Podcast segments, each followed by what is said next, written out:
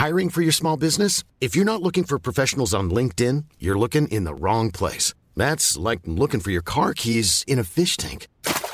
LinkedIn helps you hire professionals you can't find anywhere else, even those who aren't actively searching for a new job but might be open to the perfect role. In a given month, over 70% of LinkedIn users don't even visit other leading job sites. So start looking in the right place. With LinkedIn, you can hire professionals like a professional. Post your free job on linkedin.com/people slash people today. Nadie nos dijo que vivir en la ciudad es tan caro, es tan caro. Lo que significa crecer. significa crecer? La crisis de los 30. Que lo que somos hoy no era lo que pensábamos que íbamos a ser. Que nadie tiene la respuesta. Que la terapia es canasta básica. Por más que lo desmenucemos. Oiga, joven, ¿sabe dónde está la calle no sé Hasta me qué? dio ganas de tener un hijo. Nadie nos dijo. El podcast donde hablamos de lo que en serio nadie nos dijo. Con Annie Gross, Ter Montes de Oca y Javier Basurto. Nadie nos dijo. Ayer tuvimos la oportunidad de ir a un evento que se me hizo increíble, que fue en la Roma y que seguramente si, si vieron las historias de cómo nos enfiestamos con la boda Blonde, que son dos drags, Eva y Amondi Blonde, que son amigos de unos amigos, se casaron con todas las convencionalidades de una boda heterosexual. Y ellas dragueadas, guapas, empoderadas, increime. En Y novia, ¿no? En, sí, o sea, En novia muy- empoderada. Sí, súper chingón. ¿Cómo te la pasaste tú, Javier? Porque todavía te veo medio crudo. Pues estuvo muy divertido. Y además esto, o sea, como que tenía esta mezcla de tener una boda con todas las tradiciones, pero comparándola o, o contraponiendo con, con un mensaje de inclusión y un mensaje de... eh, Diversidad. De diversidad, de tolerancia, ¿no? Eso estuvo chido. Sí, y lo mejor de todo es que neta, yo no me quedé hasta la víbora de la mar, pero hasta el final cuando venía en el Uber dije, verga, sí quería quedarme y el liguero y todo. Pero lo bueno de eso también es que hubo una oportunidad para que tanto Eva como Amondi, las novias, dieran un discurso un tanto político y del cual quiero introducir a nuestro invitado el día de hoy porque es un programa especial, ya lo saben. Eh, este, la, la primera parte de este discurso es, es- es breve y dice, vivimos en un mundo que necesita abrir su mente y empatizar con la idea de que la diversidad es un proceso, natural como raza humana, en el que todos somos únicos e irrepetibles. Y a partir de ahí fueron como cinco minutos de un discurso súper chido de, de ellas apoyando pues a la comunidad y dándose cuenta y reflejando que no la pasan tan chido en muchos países del mundo e incluso en muchos estados, no vayamos tan lejos, ¿no? Por eso el programa del día de hoy es muy importante y es muy chido porque es el último programa especial de la temporada número 2. Y quiero dar la bienvenida a Enrique Torremolina, que es nuestro invitado, es activista, consultor, conferencista de temas LGBT y seguramente lo han visto en redes porque eres muy cagado en redes. O sea, Enrique, neta, eres muy cagado en tu Instagram y en tu Twitter y yo soy súper fanático del hashtag cosas que dicen Cosas mis que amigos. dicen mis amigos, yo también soy súper Sí, ya hay que empezarlo a aplicar.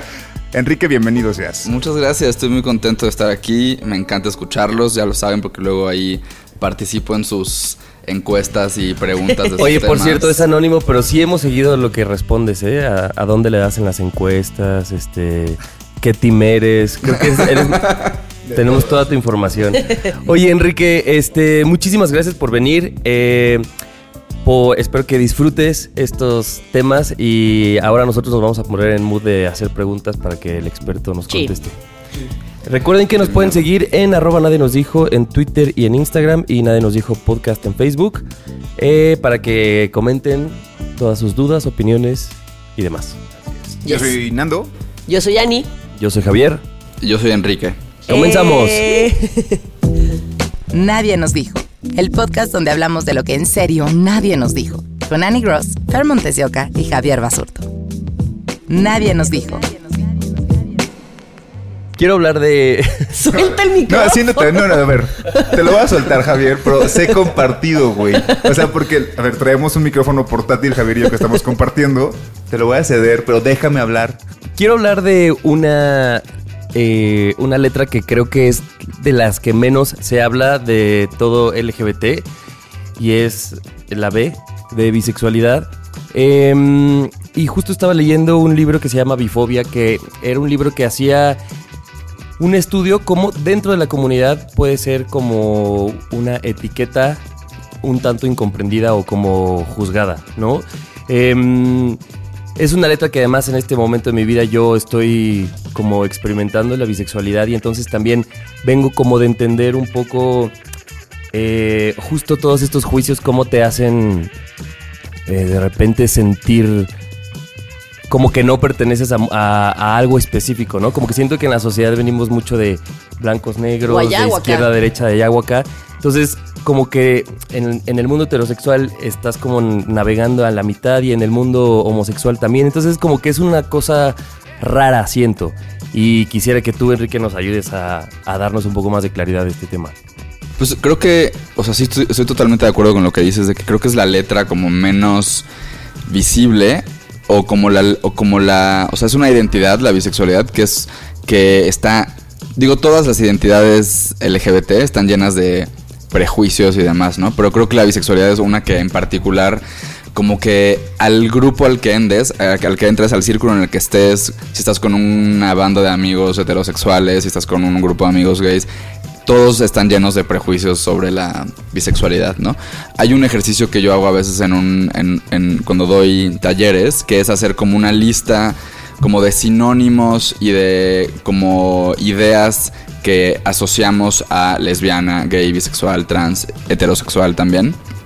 Y casi todas las palabras que salen en la lista de bisexualidad tienen que ver con eh, como la idea de que estás de que es algo incompleto, de que no estás decidido, de que es algo temporal, de que es algo eh, como que no es suficiente, ¿no? Como que es como que todas muchas de las cosas que, que rodean la idea de la bisexualidad tienen que ver con, ah, eres una persona que no se acaba de decidir o no se acaba Claro. de definir o lo estás dudando o estás como no es algo serio, no sé, como que, que, que además ninguna de esas cosas creo que tenga algo de malo, o sea, no tiene nada de malo que no te acabes de definir de lo que sea que estés probando, que estés dudando, que estés descubriendo, ¿no?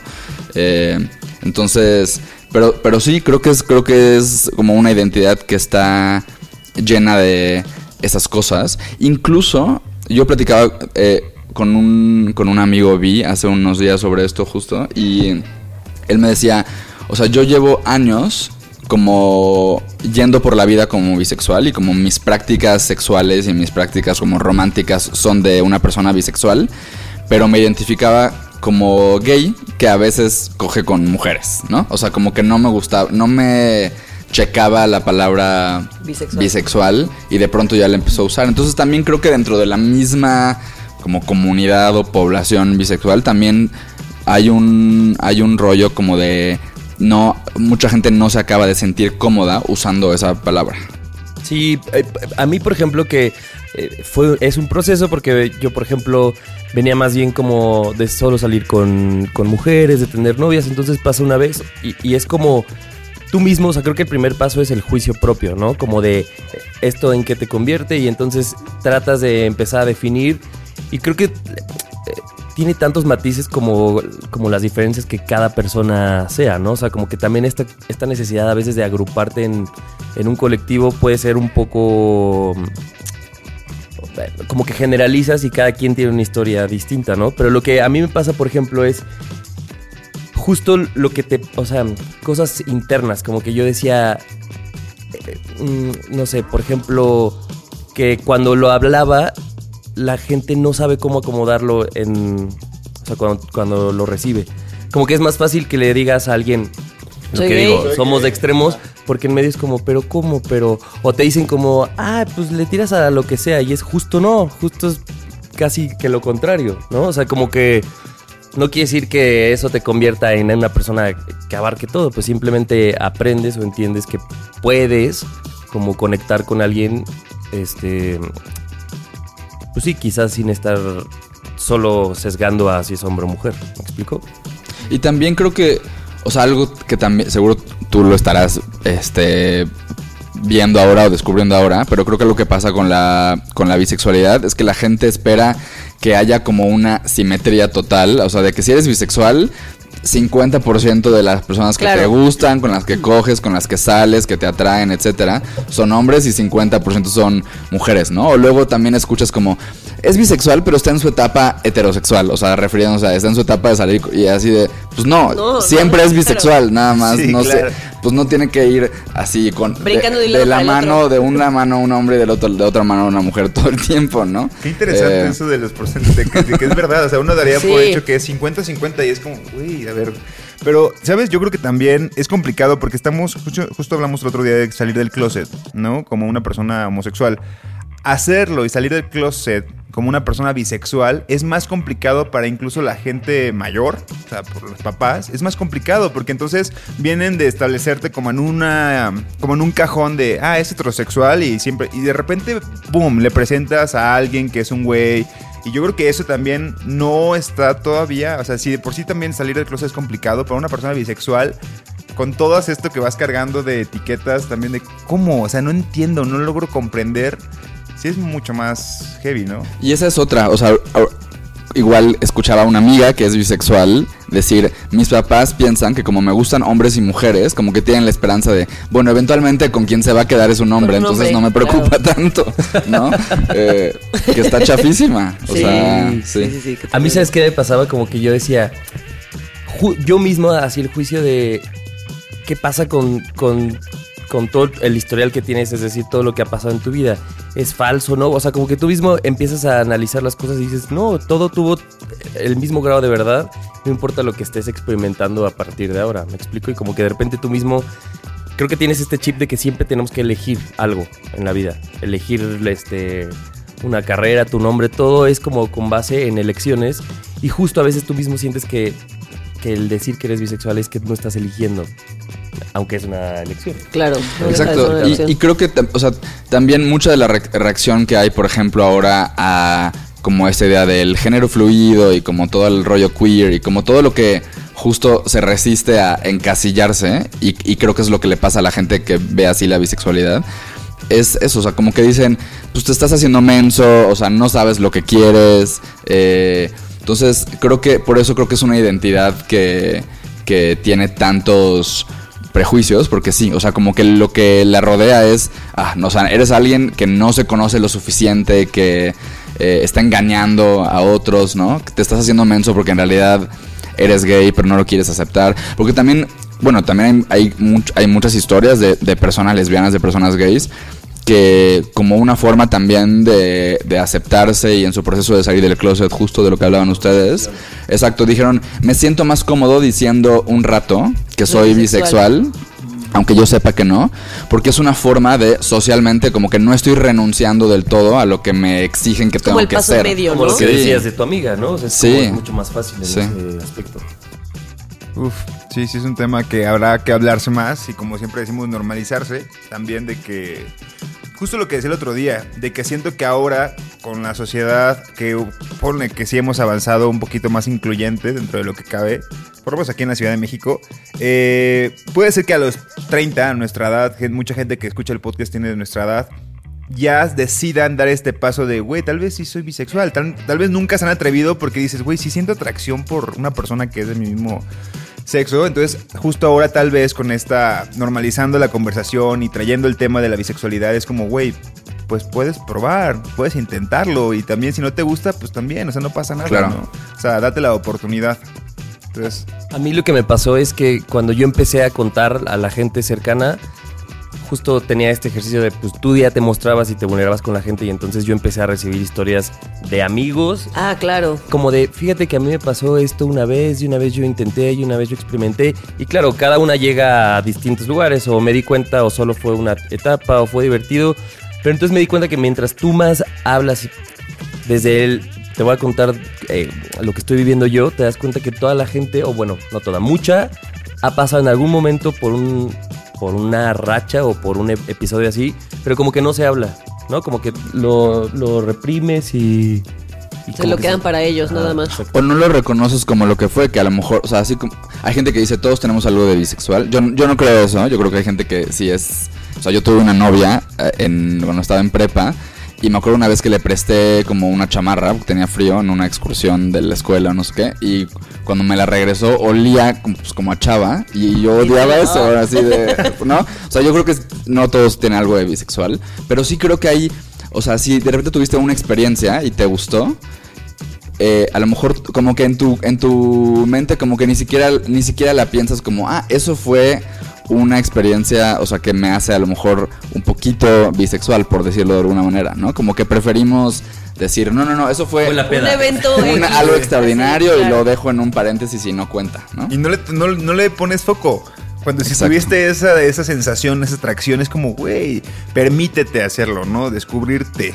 Y Sí, creo quizá que- puedes tener más experiencias parecidas y las vas a disfrutar, pero como lo dejas como un caso aislado, pues ya no te das la oportunidad de volver a experimentarlo. Porque Claro. fue como un desliz, ¿no? Por decirlo de una Ajá, manera. sí, lo justificamos y lo metemos en la categoría de la cruda moral, ¿no? Que hablábamos del programa pasado. Y entre, el- entre los gays, por ejemplo, y, la- y las lesbianas, también hay este, este término de heteroflexible. O, Ah, de- o claro. como de. Hace unos días igual le preguntaba yo a un, o sea, un amigo gay que tiene un amigo que se me hace muy guapo y le dije, oye, ¿tu amigo es gay? Me dijo, no, es heterosexual, pero de- y de los buenos. O sea, yo como de los buenos, sí, o sea, de los que no, como que se medio Sí, no quiebra o algo así en la peda, ¿no? Que no flaquea. Y yo, ah, ok, o sea, es heterosexual, así, y ya. Heterosexual, ¿no? Sí. Pero heteroflexible, ¿cuál es la definición? O sea, que Pues creo que es una, creo que es una, creo que es esta cosa de. De creo no que es, aceptar la bisexualidad. sí, creo Eso, que es, creo que es un apodo como para, para, para la bisexualidad o para cierto tipo de bisexualidad. También creo que tiene que ver con que, o sea, pues a los hombres gays y, y creo que a las mujeres lesbianas también, pues nos prende mucho la idea de ligarte a alguien que no es gay, o sea, alguien que, o sea, Que no un güey casa. buga, ¿no? Yo tengo Entonces, una amiga que heteroflexible le es eso. Claro. Así, todo, todo el tiempo se está ligando mujeres heterosexuales. A ver si caen. Te Oigan. mando un saludo. ¿Tú sabes quién eres? Pues, no vamos a decir tu nombre, pero yo también sé quién eres. Oigan, ¿saben a mí también qué me pasó? Que. eh, ya les digo, vienes como tú de un historial, de repente empiezas, en mi caso, o sea, como conoces una nueva experiencia. Y entonces luego, entre estos miedos y estos juicios como de, de reconocer todo lo que, lo que estás viviendo, me pasa que decía, chale, cuando si esta relación termina, como que yo decía, pues ya te quemaste, me refiero a que pues una morra, si quieres volver a salir con una morra, pues va a o sea, como que yo hacía juicios de que ya no iba a querer salir conmigo otra vez, hasta que claramente todo esto viene acompañado de terapia porque es que no estaba así con amigos. Me, o sea, justo en terapia decía, pues claro, de repente, o sea, si quisiera salir con una morra, sí o sí tendría que ser alguien que entienda esto porque Claro. pues es entender... eh, Y porque es algo que no vas a esconder. Exacto, que no lo vas a esconder. No tienes por qué hacerlo. Y entonces, pues si es así, solo filtrarías tú solito de ya no salir con alguien así.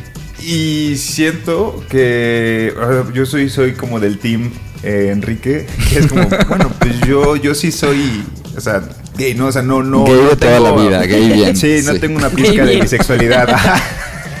Yo soy un gay bien. No, pero como este de toda la vida, sí. Este pero se me hace muy bonito que la persona, una persona bisexual que se acepta como bisexual tenga esta oportunidad de tener dos caminos que elegir, o bueno, muchos caminos que elegir, y que de verdad se sienta atraído por un hombre o una mujer. A mí no me pasa, por ejemplo, pero, pero está chido que tenga esta apertura. A mí por eso se me hace muy valiente y muy, muy chido.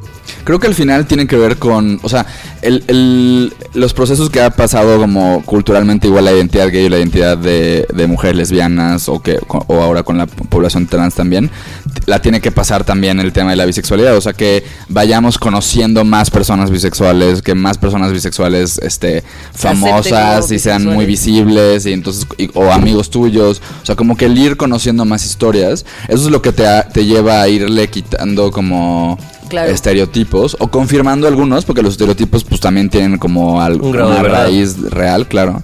Eh, pero creo que eso es lo que tiene que ir, que ir pasando, ¿no? Y por eso yo a, a mis amigos o a mis amigas que dicen, no soy bisexual, pero a veces sí tengo prácticas bisexuales, les digo como... Eres pues, Eso es. Dilo, o sea, ¿por qué no te Eres quieres bisexual. identificar? O sea, no te quiero así como bisexual y Así así ponerle explainear, etiqueta. pero dilo, dilo para haz- hazle un favor a la gente, ¿no? por supuesto. Porque más tienes razón, empiezas una conversación que a poco a poco se va normalizando, ¿no? Pues normalicémoslo, amigos.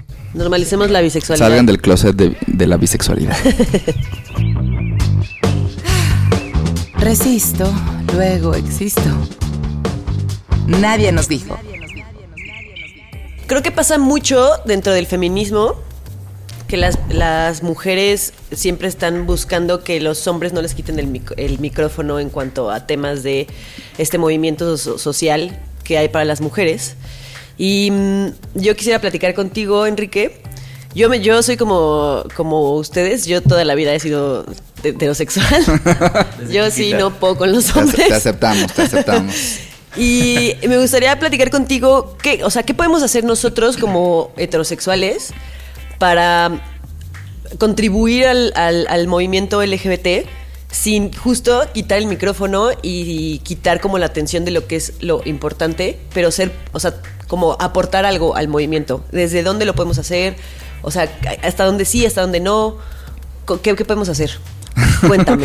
Creo que es un gran tema. No sé si hay como, como reglas o límites así muy claros, o más bien creo que es algo en lo que las personas LGBT seguro es, es una de las muchas cosas en las que no nos pondríamos de acuerdo, así de cómo marcar esos límites. Claro. Pero hay algo que yo repito mucho que- con, con justo ante esta pregunta, que además es una pregunta súper común en como en foros o en pláticas, ¿no? De temas LGBT, a, donde va mucha gente no LGBT, ¿no? Eh, y es que lo que más lo que más pueden hacer para ayudar es tener conversaciones incómodas con sus amigos bugas, con sus amigos heterosexuales. ¿Y a qué me refiero? Eh, o sea, también un comentario muy común de, de personas heterosexuales que son como súper pro gay o súper aliadas, ¿no? Es, pues es que de pronto estoy en una comida familiar y tengo un tío que hace el típico chiste de, de putos, ¿no? Y yo le Claro. quiero contestar, pero pues estamos en la comida familiar y como que no quiero como volverlo Enfrentarlo algo, así. enfrentarlo y todo desagradable. Y mi respuesta es como, pues hazlo. O sea, digo, no que te vayas peleando con todo el mundo. Pero las personas gays llevamos toda la vida teniendo esas conversaciones incómodas, ¿no? O sea, cada vez que sales del closet, si sales del closet con el conductor de Uber, si sales del closet en el trabajo, si sales del closet en cualquier espacio, pues eso implica una conversación incómoda, que te Claro. pone a ti incómodo, que pone al otro incómodo. Entonces creo que eso es una cosa muy puntual que, que pueden hacer, ¿no? Y en segundo lugar, creo que eh, creo que para, para mí como gay sigue siendo como muy importante y muy valioso que mis amigos, mis primos, por ejemplo, heterosexuales, se muestren como, como muy, eh, sí, como muy aliados, ¿no? De nuestro movimiento, de nuestra comunidad. O sea, a mí me emociona todavía muchísimo ver que vengan amigos bugas a la marcha que nunca han ido y que quieren como, ah, o porque se les hace divertido, o porque quieren entender más, o quieren aprender, lo que sea. Eh, me emociona mucho como tengo un, un- primo y su esposa que de pronto salen con nosotros como de antro gay, ¿no? Me, o sea, como que tiene un toque especial, ¿no? Ese sentirte como acompañado, ¿no? Y, y la otra cosa es verlos a ellos, eh, o saber que ellos como que también alzan la voz si- sin que yo lo esté viendo. O sea, como que creo que hay una cosa, de, o sea, de pronto como se, como se ha ido eh, poniendo de moda, afortunadamente, como ser súper aliado y ser súper pro gay y cambiar tu, eh, tu foto de perfil en el mes de junio en Facebook con el arco iris y demás. Eso está súper cool, ¿no? Y para nosotros lo, lo vemos y decimos, ah, padrísimo. Pero lo que realmente yo valoro es saber que haces eso sin que yo lo esté viendo. O sea, que tú no, lo, no nada más lo haces como para, ah, mira, mi amigo Enrique que es gay se va a dar cuenta de que yo soy alguien No, por el like súper ahí, progre o el like, de exacto. Sino hazlo cuando nadie te está viendo. Ha- Hazlo en contextos donde a lo mejor vas a estar yendo contracorriente. O sea, es, es muy fácil ser aliado en ciertos contextos. Necesitamos que lo seas. Que es un Pero poco lo que dicen las mujeres Difíciles. feministas, ¿no? O sea, como en tus grupos de WhatsApp de puros Claro. güeyes. Dices las cosas, o sea, porque que tú vengas a una marcha de mujeres conmigo y digas yo soy súper aliado del, Y luego de las compartas mujeres. fotos de una morra y te estés burlando es súper contradictorio. Sí, porque si lo estás haciendo para una audiencia que te va a celebrar como, ah, muy bien, tú como aliado, padrísimo, pero tienes que hacerlo cuando no- esa audiencia sea un poco más Claro, las complicada. peleas más difíciles Sí. y que más valen, ¿no? O sea, que más hacen un cambio Y en la sociedad. me recuerda mucho, Ani, a justo los temas feministas que, que- que tocamos tú y yo siempre. Y luego es como, eso, tú me lo siembras a mí y la idea es que yo vaya a replicarlo en estos lugares. Y, y- y lo que dices, Enrique, es, es casi inevitable no incomodar, ¿no? Con estos temas. Entonces, que no huyamos a esos conflictos.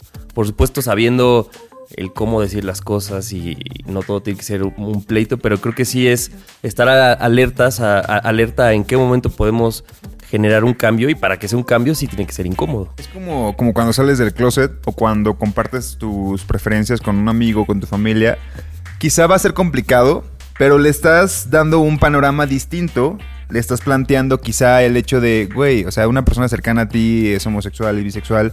Quizá investigan más del tema, lo comprenden más. Y esa persona que estaba muy cerrada se convierte Hey, I'm Ryan Reynolds. At Mint Mobile, we like to do the opposite of what Big Wireless does. They charge you a lot, we charge you a little. So naturally, when they announced they'd be raising their prices due to inflation, we decided to deflate our prices due to not hating you. That's right. We're cutting the price of Mint Unlimited from $30 a month to just $15 a month. Give it a try at mintmobile.com slash switch. $45 upfront for three months plus taxes and fees. Promo rate for new customers for limited time. Unlimited more than 40 gigabytes per month. Slows. Full terms at mintmobile.com. en aliado sin quizá haberlo decidido, porque pues entonces te está aceptando, entonces cada vez quizá pueda ser que en una conversación defienda el movimiento, pues porque sabe que una persona cercana dice, bueno, sé que debería ser normal siempre, ¿no? Defender la libertad del otro, pero cuando ya lo normalizas y comienzas a hablarlo, puede ser que a tu amigo el más machista, Ani, puede ser que tu conversación feminista le haya movido algo y la próxima vez sí diga, güey, quizá no voy a defenderlo, pero estoy viendo que estos pendejos están hablando mal. Y quizá algún momento sí voy a meter mi cuchara y voy a defender, ¿sabes? Siempre hay que hablar y siempre hay que buscar estos aliados en la conversación, es lo que dices, ¿no, Enrique? Sí, y creo que igual pasa con el tema de, de, de mujeres o del feminismo, que la figura del aliado también, o sea, una de las ventajas que tiene, es que hay gente que te va a escuchar a ti, que no va a escuchar a la banda LGBT, ¿no? O sea, como que a lo mejor yo hay una cosa que puedo estar diciendo y repitiendo todo el tiempo, pero hasta que no lo escuches de una persona Claro. heterosexual no lo vas a tomar Claro. en serio, no lo vas a... eh, Ah, gran como, punto, no- como que no lo validas igual, ¿no? Y creo que también otra cosa que pasa con, con o sea, un, un- rol muy importante que tienen las personas como heterosexuales en todo esto es en el, en el contexto familiar, ¿no? O sea, yo me acuerdo que mi mamá me, me contaba, o sea, como al poco tiempo de que salí del closet con ella, que, que muchas conocidas o amigas de ella, algunas cercanas, otras no tan cercanas, que sabían así como, ah, ella tiene un hijo gay y es como alguien como súper abiertamente gay y demás, como que se acercaban a contarle como, ay, creo que mi hijo o mi hija es gay o es lesbiana, ¿no?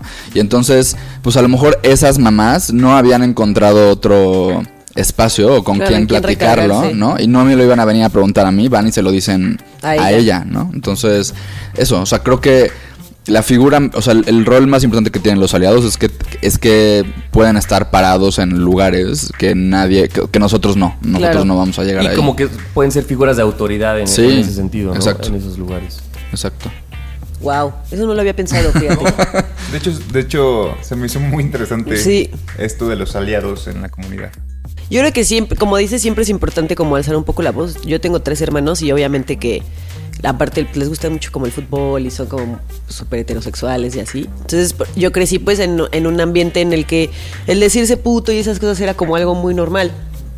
Y eh, tengo, un- tengo un primo que es gay y me acuerdo que cuando salió del closet a mis hermanos nunca se los dijo como de frente y los tres estaban como muy indignados, como de es que ¿por qué no nos lo vino a decir? Y yo, güey, porque llevas diciéndote puto para insultarte toda la vida y indirectamente, no porque tú lo hicieras a propósito, ¿no? Pero indirectamente pues estaba cerrando una puerta para que él llegara y te dijera como con toda la abertura, o sea, como toda la apertura de yo soy una persona homosexual, porque pues qué feo crecer con, con primos que todo el tiempo se están insultando con una palabra que para ti sí, o sea, para ti sí puede ser muy fuerte, ¿no? Sí, sí significa algo más allá de lo uso de chiste para decirte, ay, qué puto.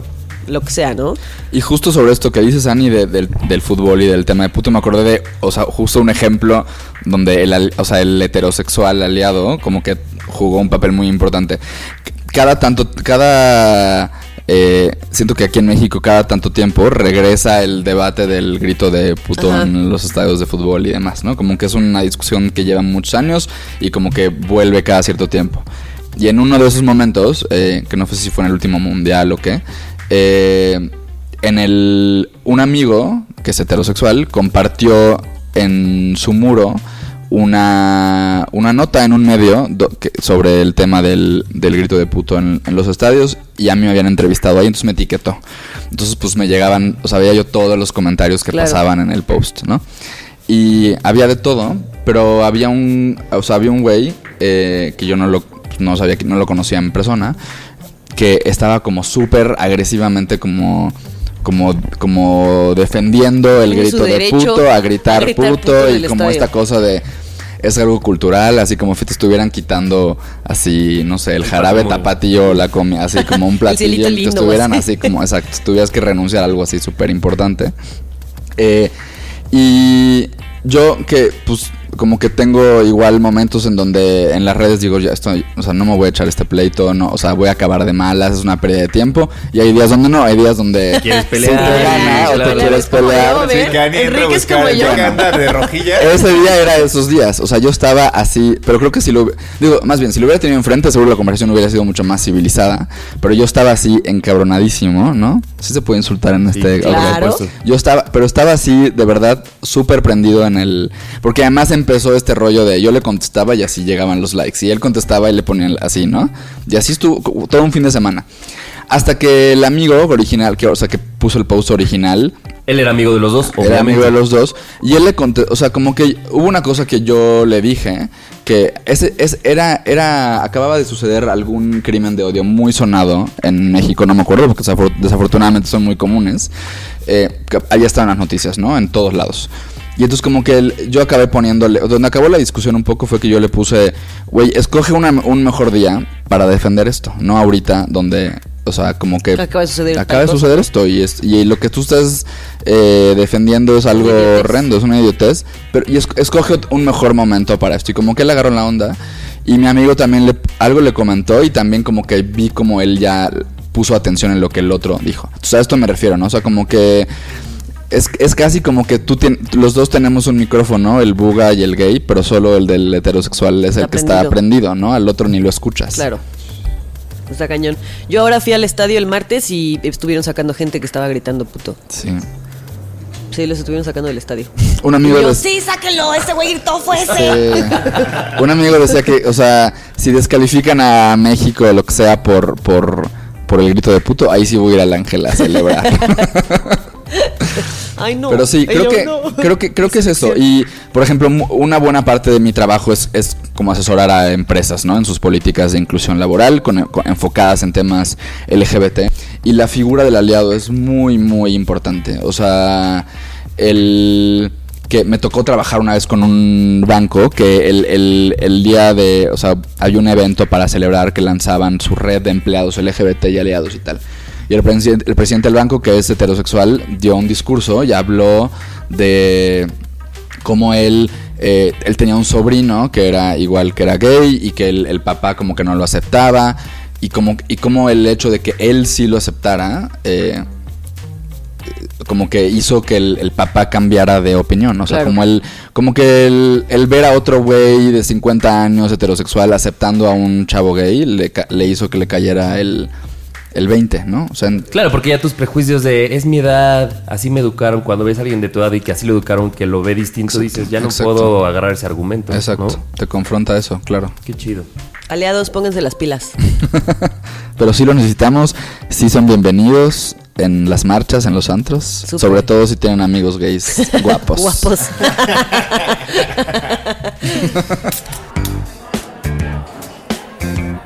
De varias cervezas salen buenas pláticas.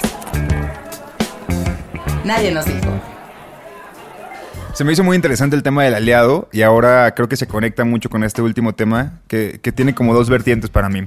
Una, hace dos programas hablábamos de salir del closet y de las personas que luego tal vez se sienten presionadas, que son parte de la comunidad, se sienten pro- eh, presionadas por hacer activismo y que dicen ahora tengo que apoyar, como salir del closet tengo que ir a las marchas, tengo que apoyar a Tú decías, ¿no? Ajá. Algo al respecto. Pero que quizá no muchas personas se sientan o con las herramientas, con las armas, digamos, para hacerlo como quisieran, o que simplemente no quieren.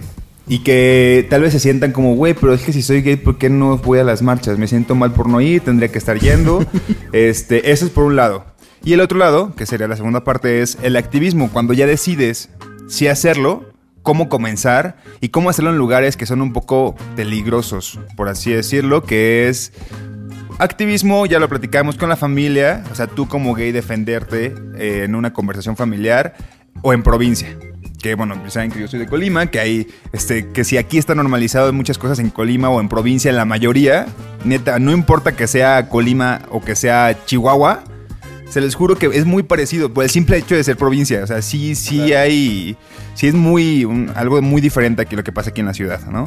Pero entonces, esos dos temas. Primero, esta persona que es gay, pero que no sabe o que no quiere hacer activismo. O sea, ¿qué le podríamos decir? ¿Es, ¿es necesario hacerlo? Si, si, si eres homosexual, tienes que hacerlo y aprender a hacerlo. Sí, ah, no es cierto. Hay que darle su, su manual de cómo ser un buen gay. No. Creo que. Exacto, eso.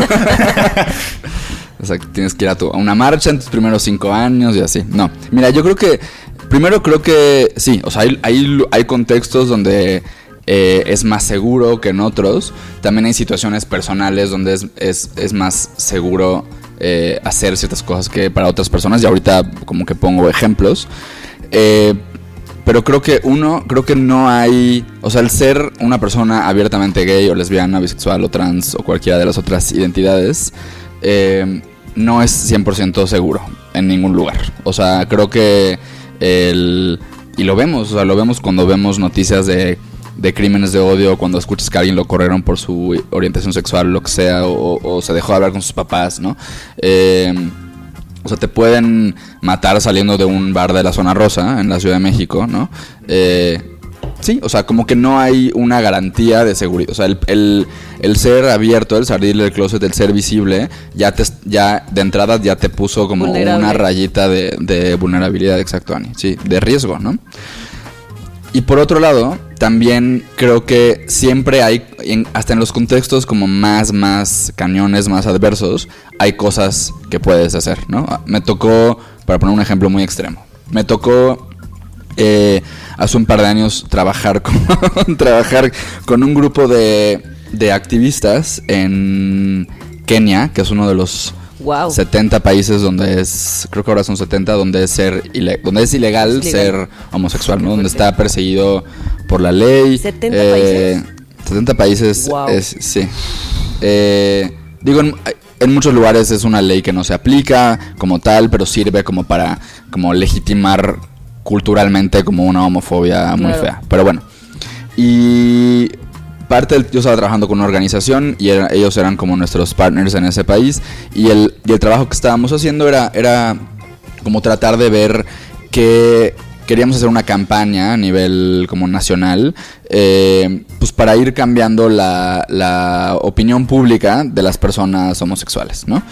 Y entonces, a lo mejor a nosotros se nos ocurría como, ay, ¿por qué no hacemos una campaña para a favor del matrimonio igualitario? Y ellos decían, no, o sea, estamos mil pasos atrás. Estás, estás yendo muy lejos. Estás yendo muy lejos. Hay que empezar con eh, acabar de convencer a, a ciertos sectores del país, a ciertos sectores de la población, que la homosexualidad no es una cosa como del demonio, así como del diablo, que no es una enfermedad, ¿no? Eh, y entonces había que aterrizar como ese mensaje, ¿no? A lo que voy es, incluso en contextos así, o sea, hay cosas que se pueden hacer. O sea, lo que yo digo es, siempre como trata de hacer como un, un análisis de cómo está el contexto en tu escuela, en tu familia, en tu ciudad, en tu estado, en tu país, en ese caso.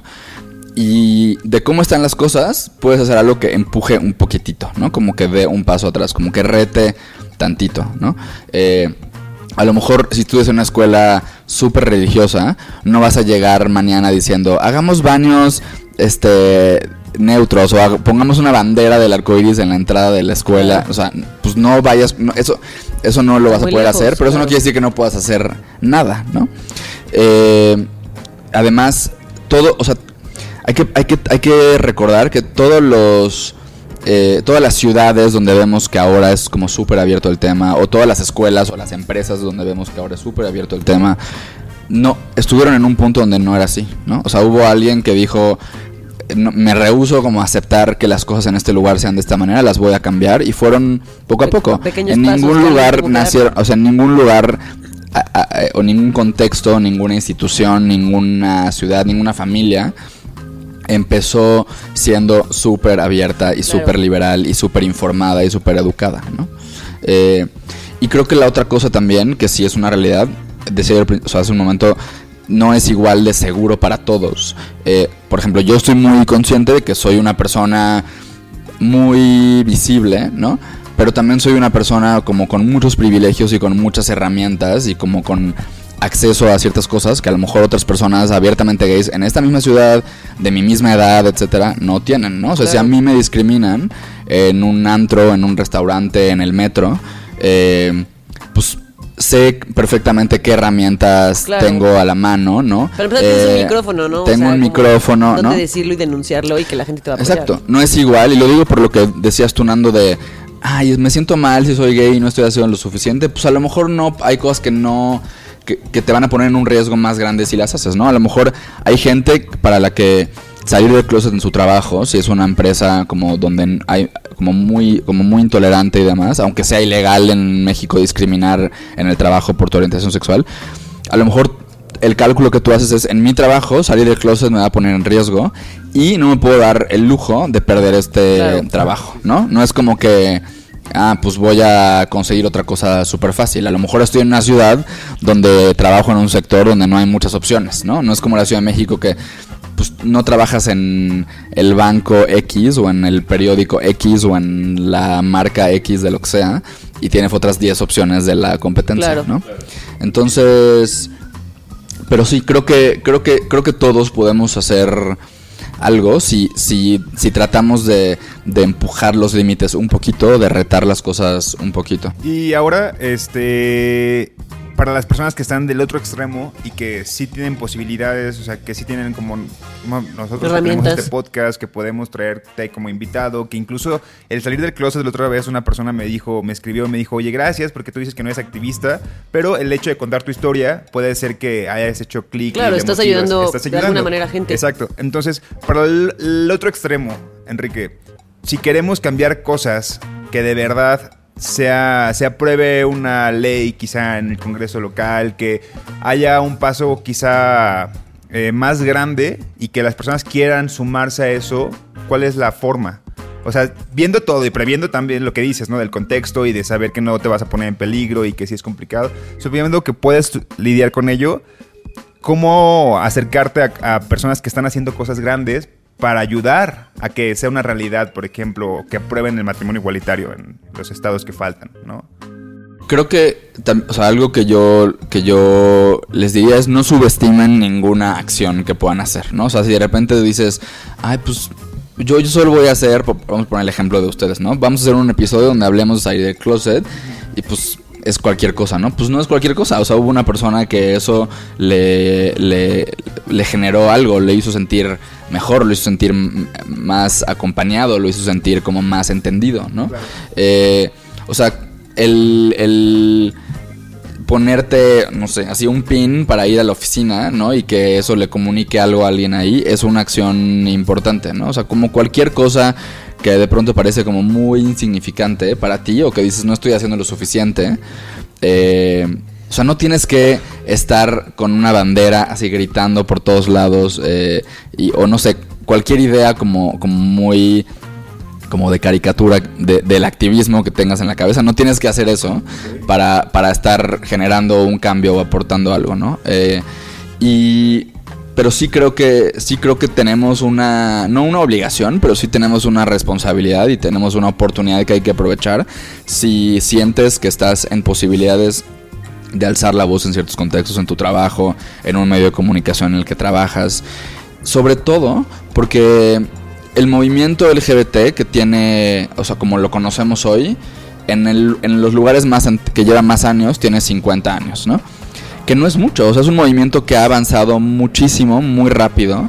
O sea, hay gente que está viva hoy que te puede contar de que ha visto cómo ha pasado todo, ¿no? Que ha visto cómo sea el primer país que legalizó el matrimonio igualitario, el primer país que tuvo una ley de identidad de género.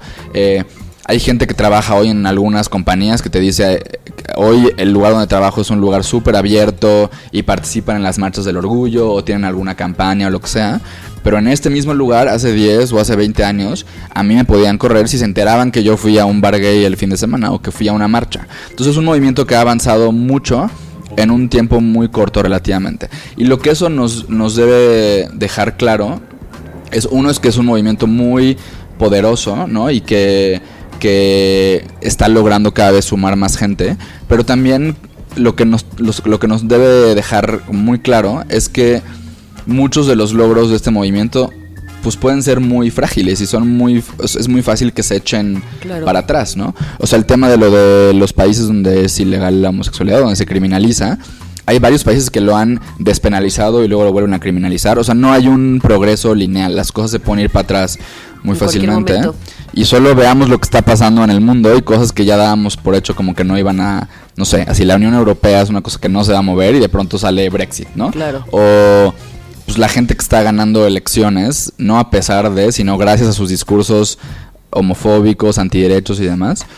Pues eso a mí me comunica un mensaje muy claro de que no hay que dar nada por sentado. Entonces cualquier cosa que puedas hacer, por pequeña o por intrascendente que te parezca, de verdad no lo es. Y, aunque, no, y no es una cosa de un mensaje cursi de puedes hacer algo, sino de verdad cualquier cosa que esté en tus manos contribuye de una forma muy valiosa. ¿no? Y cualquier paso que puedas dar es un paso dado al final. Sea chiquito, sea grande. Exacto, Súper. ¿No? Pues hacer activismo desde lo que podamos hacer. exacto. Comencemos. Juegue. Juegue. La queja necesaria. La queja necesaria. Nadie nos dijo. Nadie nos dijo que cuando menos te lo esperes puedes descubrir que eres un gran bisexual. nice. Nadie nos dijo que si eres buga, también tienes el superpoder de ser un aliado. Bien. Nadie nos dijo que puedes ser la oveja activista de tu familia. Ay, qué Ay, cool, qué me gusta ese chido. término. La Sí. oveja activista. Sí, sí, Qué sí, sí. bonito. Orgullosamente hay que hacerlo. Oye, Enrique, muchísimas gracias por estar aquí, por rebotar estas eh, ideas y por abrir este discurso aquí. Lo hemos tocado más veces, pero esta vez es la primera vez que todo el programa eh, lo quisimos hacer así.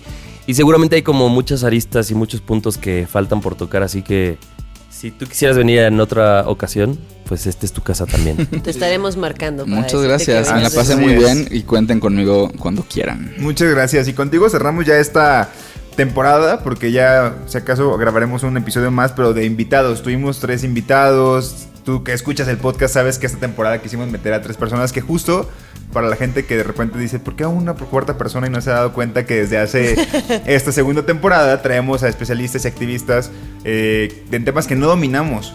O sea, que deja de ser una conversación con amigos para una conversación con amigos, pero resolviendo con una persona que le sabe, ¿no? Más al tema, pero que nos interesa que se toque. Claro. Muchas gracias y este...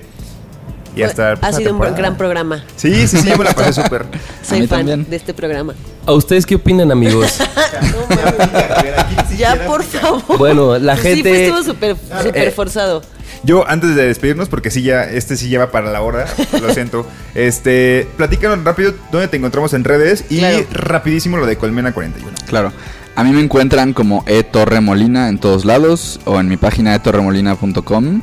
Y eh, este año cofundé Colmena 41, que es un proyecto para personas LGBT y aliadas, y vienen muchas personas no LGBT, eh, con la misión de conectar a personas LGBT o a favor de la comunidad LGBT de diferentes sectores profesionales, ¿no? Activistas, con gente que trabaja en empresas, en el gobierno, en medios, en temas de cultura, de deportes, etcétera, con el objetivo de tener una comunidad LGBT mucho más fuerte, mucho más visible, mucho más organizada, mucho más poderosa.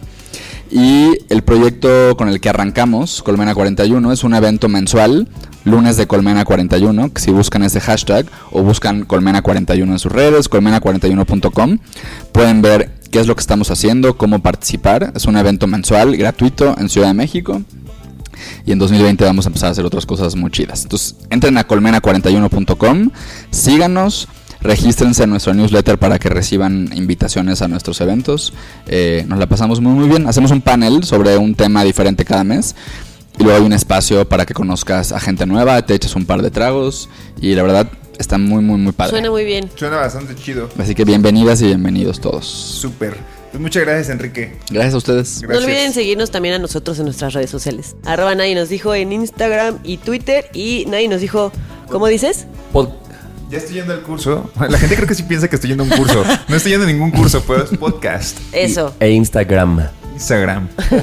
¿Se acuerdan que la temporada pasada hicimos uno de 5 minutos? Que era un- fue una que basura. fue una basura. Sí, íbamos a hacer un capítulo más. Cerramos con 16 capítulos en la temporada 2. Pero bueno, hasta el próximo martes entonces. Yo soy Sí. Nando. Yo soy Ani. Yo soy Javier. Yo soy Enrique. ¡Ayú!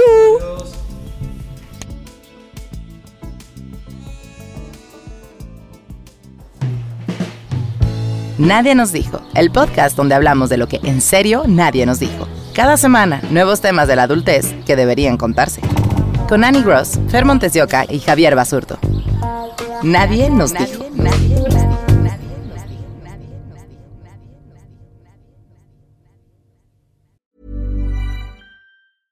Mom deserves the best, and there's no better place to shop for Mother's Day than Whole Foods Market. They're your destination for unbeatable savings, from premium gifts to show-stopping flowers and irresistible desserts. Start by saving 33% with Prime on all body care and candles. Then get a 15-stem bunch of tulips for just $9.99 each with Prime. Round out Mom's menu with festive rosé, irresistible berry chantilly cake, and more special treats. Come celebrate Mother's Day at Whole Foods Market.